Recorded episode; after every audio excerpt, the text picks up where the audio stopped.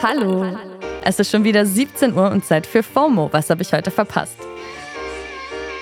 Heute ist Mittwoch, der 25. Mai 2022.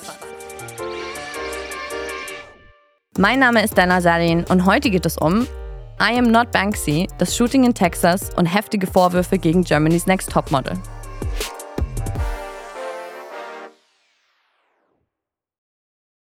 Wieder ein neuer Tag, wieder ein ultimativ schneller Timeline-Recap. Erstens, heute jährt sich der Mord an George Floyd zum zweiten Mal. Auch wenn deswegen gerade wieder mehr dazu gepostet wird, ist das krasse kollektive Interesse an Antirassismus wie zu erwarten online wieder abgeebbt. Das macht das Thema aber nicht weniger relevant. Ein paar gute Beiträge zu Antirassismus findet ihr in den Shownotes zur heutigen Folge. Zweitens. Ein walisischer Politiker ist zurückgetreten, weil zu viele Menschen gedacht haben, er wäre der Künstler Banksy und das in den Socials verbreitet haben. Die Identität von Banksy ist ja ein krasses Mysterium und noch komplett unbekannt. Warum manche denken, dass ausgerechnet William Gannon Banksy ist, ist auch nicht so recht klar. Er musste aber wohl so viel Zeit da reinstecken, zu beweisen, dass er es nicht ist, dass er nicht mehr richtig seiner Arbeit nachgehen konnte. Drittens. TikTok führt ab morgen testweise Live-Subscriptions ein. Man kann dann, wie zum Beispiel bei Twitch, Abos für die Kanäle von ausgewählten InfluencerInnen abschließen und sie so durch eine monatliche Zahlung finanziell unterstützen. Ab Mitte Juni soll das Feature dann auch für alle Kanäle mit über 1000 AbonnentInnen verfügbar sein. Das war der, der ultimativ schnelle Timeline-Recap. So, und jetzt zu einer Sache, die heute zu Recht alle anderen Themen überschattet. Wer heute aufs Handy oder den Laptop geguckt hat, hat es bestimmt schon mitbekommen. Es hat einen Anschlag auf eine Grundschule in der Kleinstadt Uvalde in Texas gegeben. Laut Polizei hat dort ein 18-Jähriger 19 Kinder und zwei Erwachsene erschossen und wurde dann selbst von der Polizei getötet. Über das Motiv weiß man bisher noch nichts. Diese Tat kommt nur Wochen nach dem rassistischen Attentat in Buffalo, bei dem zehn Menschen in einem Supermarkt erschossen wurden. Und den Menschen in den USA reicht's langsam.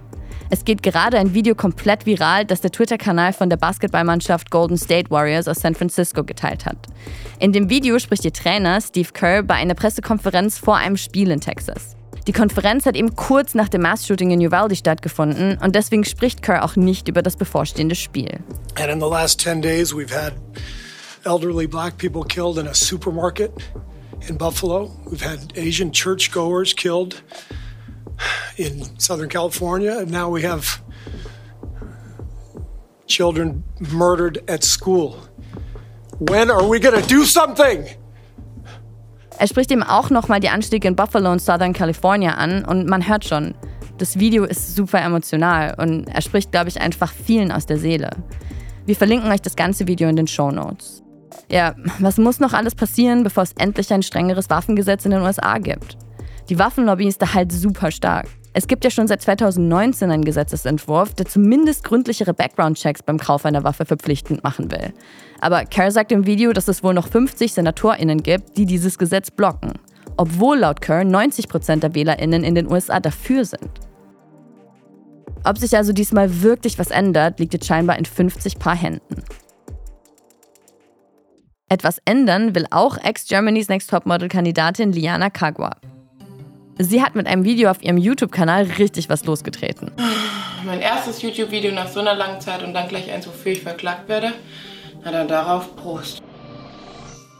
Immer mehr Ex-Kandidatinnen melden sich gerade auf jeglichen Social-Media-Plattformen zu Wort und ich sag mal, es ist alles schon ein bisschen juicy. Das Video, mit dem alles vor einer Woche losgegangen ist, heißt Germany's Next Topmodel. Was passiert wirklich hinter den Kulissen? Und es hat inzwischen über 2,2 Millionen Aufrufe. Jana erzählt da von ihrer Teilnahme an der Show vor zwei Jahren. Also kurzer Refresher.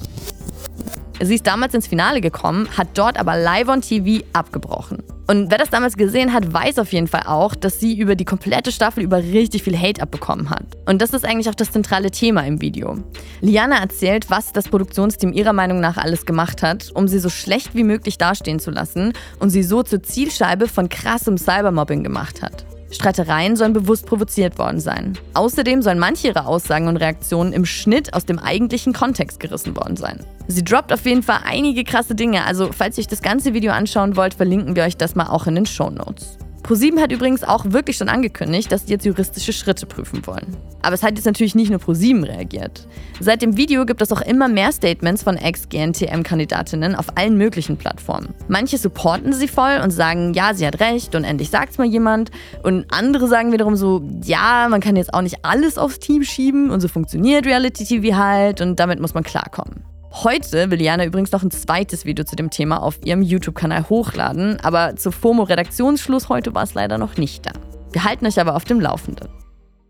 Das war's für heute mit FOMO und wir hören uns am Freitag wieder hier auf Spotify, weil morgen ist der Feiertag. Schickt uns eure Partypics an FOMO at spotify.com. FOMO ist eine Produktion von Spotify Studios in Zusammenarbeit mit ACB Stories. Folgt uns auf Spotify.